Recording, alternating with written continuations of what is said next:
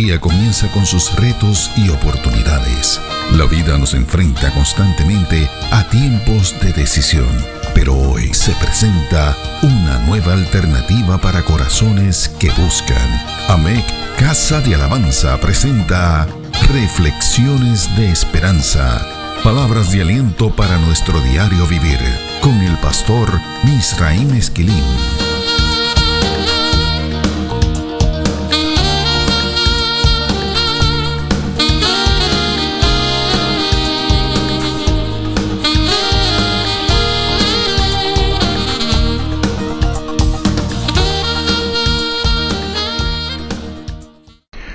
Recibe bendición del Señor. El salmista dice en el Salmo 23, Unges mi cabeza con aceite, mi copa está rebosando. ¿De qué rebosa nuestra copa? Que ha puesto Dios en nuestras copas que las hace rebosar. Estas son algunas de las preguntas que pretendemos contestar en esta reflexión. Antes de hacerlo, necesitamos repasar algunas aseveraciones y postulados que analizamos en la reflexión anterior. Esa reflexión nos invitó a ampliar nuestra perspectiva de los significados que posee una copa en la palabra de Dios, así como en el contexto judío. Vimos en esa reflexión que la imagen de una copa puede ser utilizada para describir la suerte o el final de algunas personas o alguna nación, como dice el salmista en el Salmo 11 y verso 6. La copa puede ser utilizada para describir la fuente de la que tomamos de la vida de Dios. Esto es, de donde proviene nuestro futuro, como dice el salmista en el Salmo 16. Vimos un buen ejemplo de esto en las narrativas bíblicas acerca de la muerte y la pasión de nuestro Señor Jesucristo, en Lucas 22, 41 al 42 y en Juan capítulo 18, los versos del 11 al 12.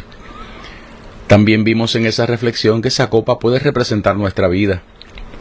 Analizamos allí que la copa puede representar la fuente de la salvación que nos ofrece Dios, como dice el Salmo 116 y verso 13. Nos detuvimos a analizar el significado de la copa en la ordenanza de la Santa Cena.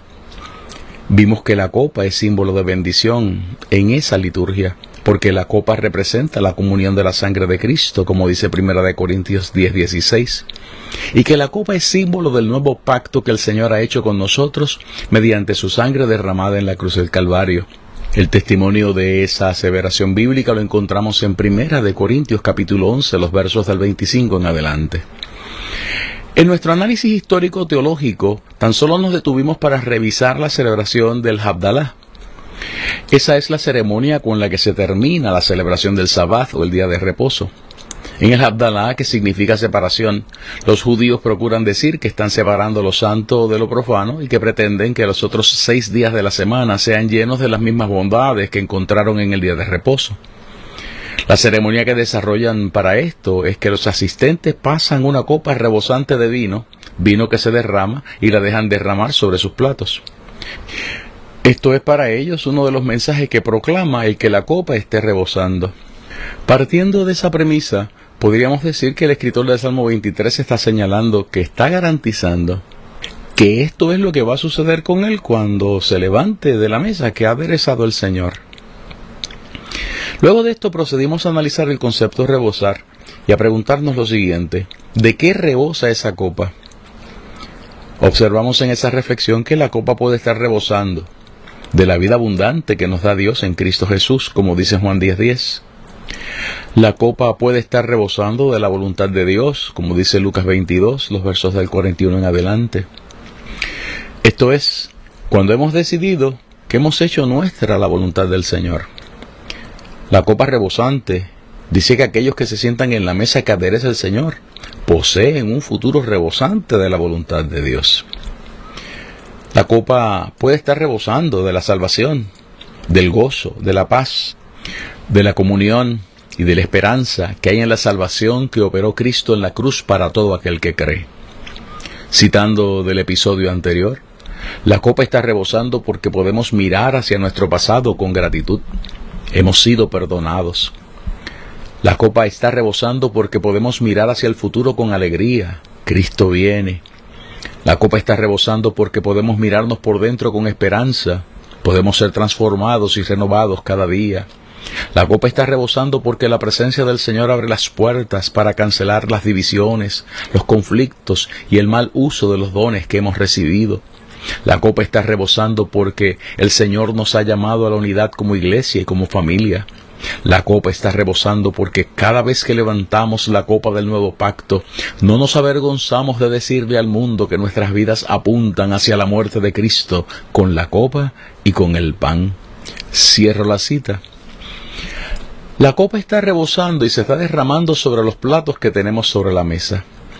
Vimos que esos platos tienen que ser salpicados por lo que se derrama de esa copa que está rebosando. Citamos, la copa está rebosando de esa sangre carmesí derramada en la cruz. La copa está rebosando de esos ríos de agua viva que corren en el interior de aquellos que creemos que Cristo, el Cordero de Dios que quita el pecado del mundo, es nuestro Salvador y es nuestro Señor. Cierro la cita. Ahora bien, ¿De qué más puede rebosar nuestra copa?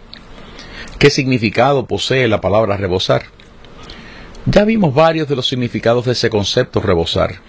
Vimos en nuestra reflexión anterior que rebosar es mucho más que derramarse, porque incluye la fuente que lo provoca, la condición y el estado anímico de alivio y de llenura que patrocina, y la saturación que esto predica. Ahora bien, dejamos dibujadas algunas posibilidades que nos regalan las sagradas escrituras acerca de este concepto. La primera de ellas es la que nos regala el salmista en el Salmo 45 cuando dice lo siguiente, Rebosa mi corazón palabra buena, dirijo al rey mi canto, mi lengua es pluma de escribiente muy ligero. Este es un salmo escrito para honrar al rey de Israel. Los especialistas en esa clase de literatura sagrada, la literatura sapiencial, han dicho que este salmo trata dos asuntos. En primer lugar es dedicado a las bodas del rey. En segundo lugar es un salmo mesiánico. Así lo describen David Ben Joseph Kimhi, el famoso Radak, y Abraham Iván Ezra. O sea que este es un salmo que describe las bodas del Mesías. Conociendo estos datos, ¿qué significado puede tener una copa rebosando en la mesa aderezada por el Señor? ¿Qué significa rebosar palabra buena en este contexto? Hay que reconocer que la Biblia hace una distinción entre lo que es la palabra buena y lo que no lo es. Tomemos, por ejemplo, las palabras de Josué al pueblo de Israel poco antes de mudarse a la eternidad. Leo del capítulo 23 del libro de Josué, los versos 14 al 15. Y he aquí que yo estoy para entrar hoy por el camino de toda la tierra Reconoced, pues, con todo vuestro corazón y con toda vuestra alma, que no ha faltado una palabra de todas las buenas palabras que Jehová vuestro Dios había dicho de vosotros. Todas os han acontecido, no ha faltado ninguna de ellas. Pero así como ha venido sobre vosotros toda palabra buena que Jehová vuestro Dios os había dicho, también traerá Jehová sobre vosotros toda palabra mala hasta destruiros de sobre la buena tierra que Jehová vuestro Dios os ha dado. Interesante, ¿verdad? La Biblia también dice que la palabra buena es remedio para la congoja en el corazón. Dice Proverbios 12 y verso 25. La congoja en el corazón del hombre lo abate, mas la buena palabra lo alegra. Ella también define la palabra buena como aquella que nos alerta acerca de los planes de Dios. Leo de Isaías 39, el verso 8. Y dijo Ezequías a Isaías, la palabra de Jehová que has hablado es buena. Y añadió, a lo menos haya paz y seguridad en mis días. Ese pasaje es muy interesante porque el rey Ezequías sabía que la palabra hablada por Isaías era buena.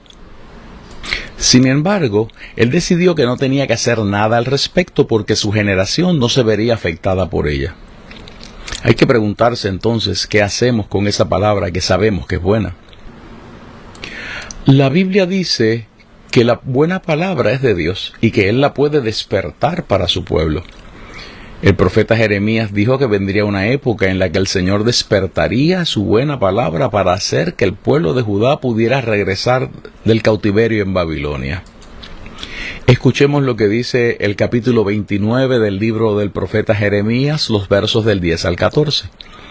Porque así dijo Jehová, Cuando en Babilonia se cumplan los setenta años, yo os visitaré y despertaré sobre vosotros mi buena palabra para haceros volver a este lugar.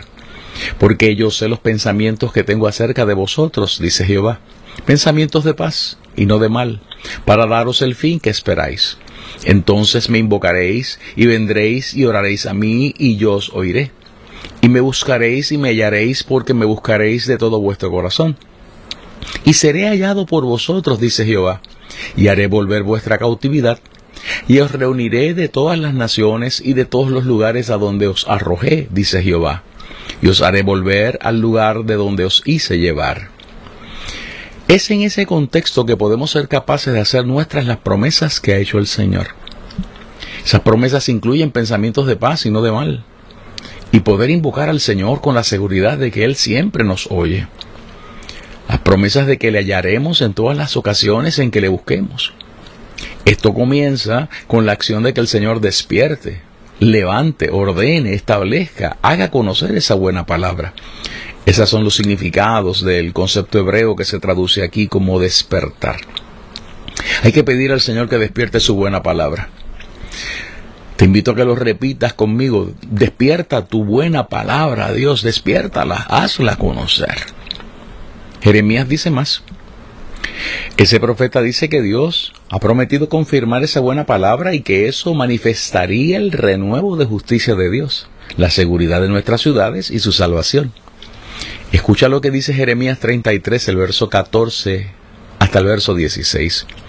He aquí vienen días, dice Jehová, en que yo confirmaré la buena palabra que he hablado a la casa de Israel y a la casa de Judá. En aquellos días y en aquel tiempo haré brotar a David un renuevo de justicia y hará juicio y justicia en la tierra. En aquellos días Judá será salvo y Jerusalén habitará segura y se le llamará Jehová justicia nuestra.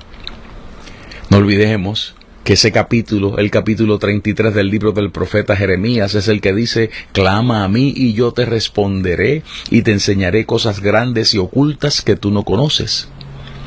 Hay que clamar por esto. Hay que clamar para que el Señor confirme la palabra buena que ha hablado. Por otro lado, el apóstol Pablo nos dice que ninguna palabra corrompida puede salir de nuestra boca, sino aquella que sea buena para la edificación, de modo que los oyentes reciban gracia. Eso está en Efesios capítulo 4 y verso 29. O sea, que Pablo nos está diciendo que esa palabra buena debe estar en nuestro interior. Nosotros sabemos que esa buena palabra también es el mensaje del Evangelio.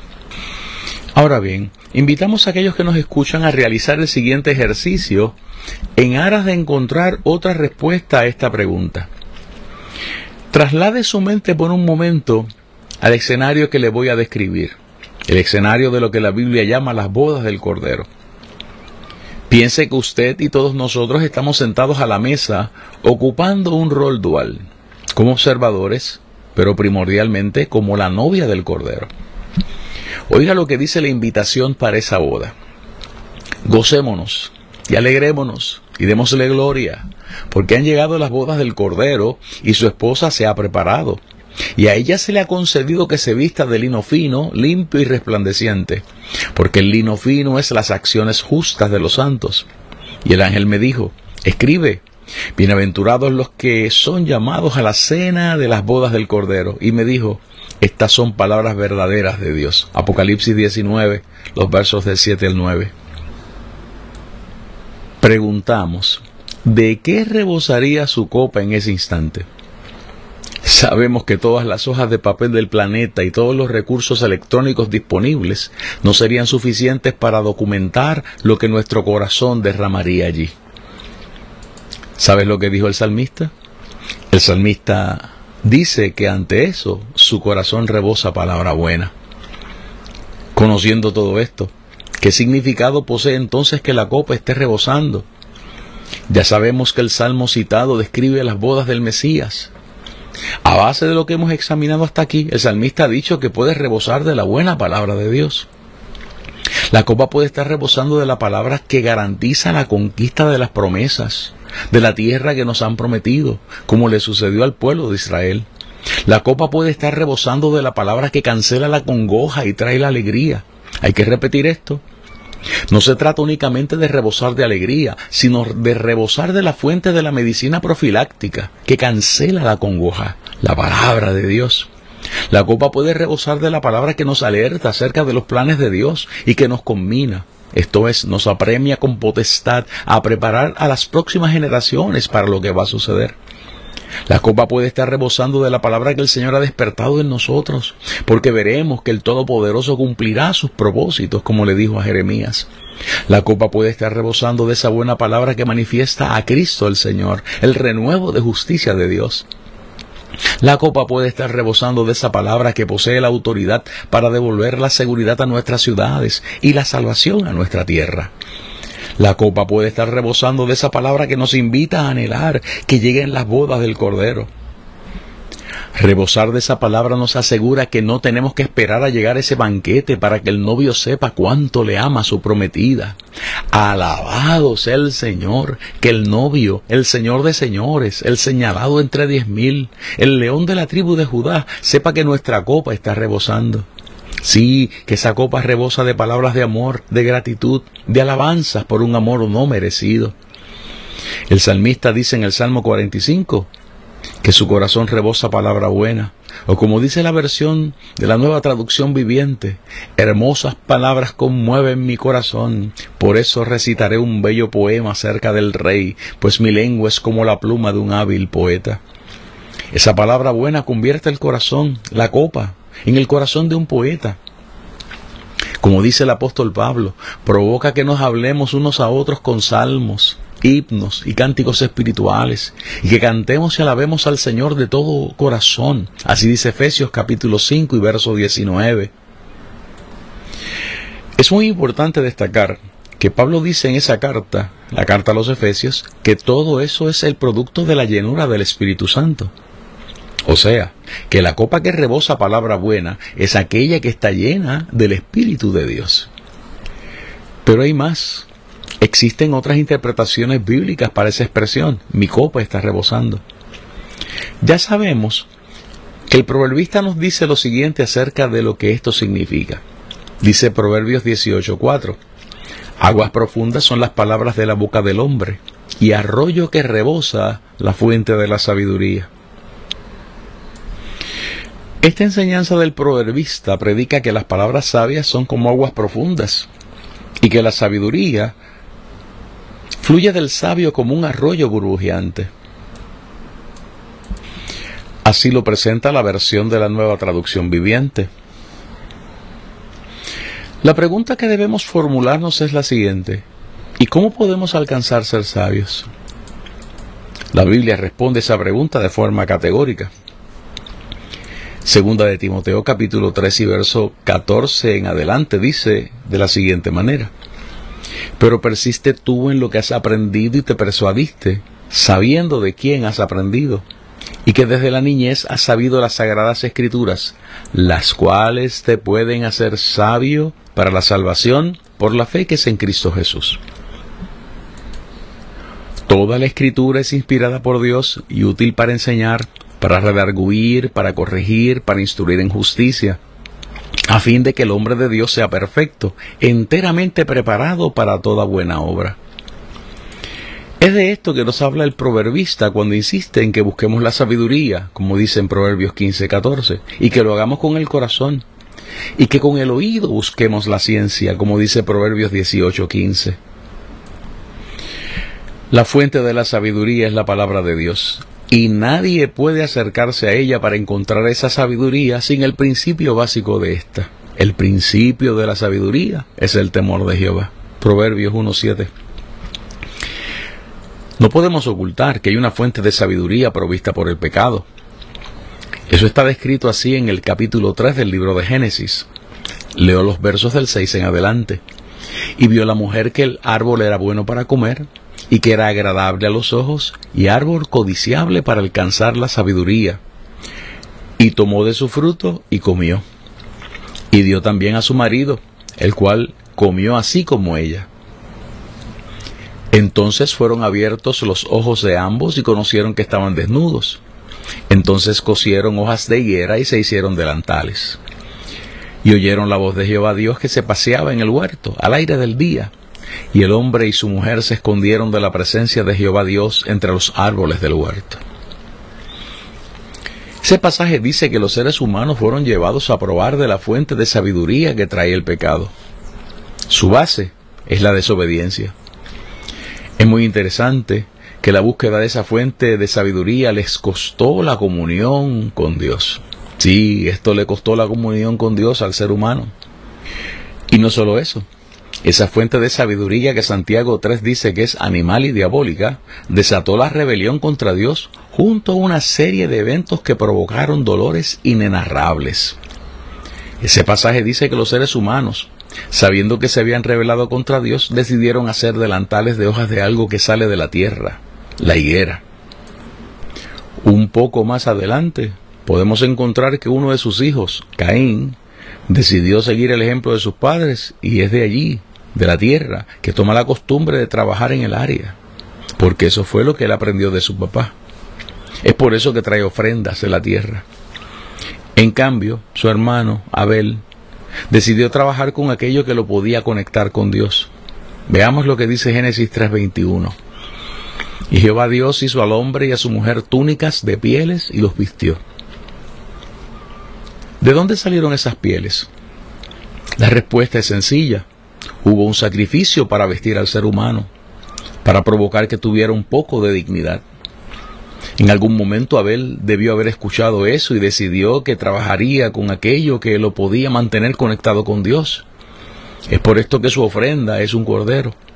Abel sabía que no somos dignos de estar ante el Señor y de recibir su favor, y que para esto hace falta estar cubiertos con la sangre del cordero. La lucha entre los que aspiraron a mantener la fuente de sabiduría humana y aquel que decidió buscar la fuente de sabiduría celestial terminó con violencia.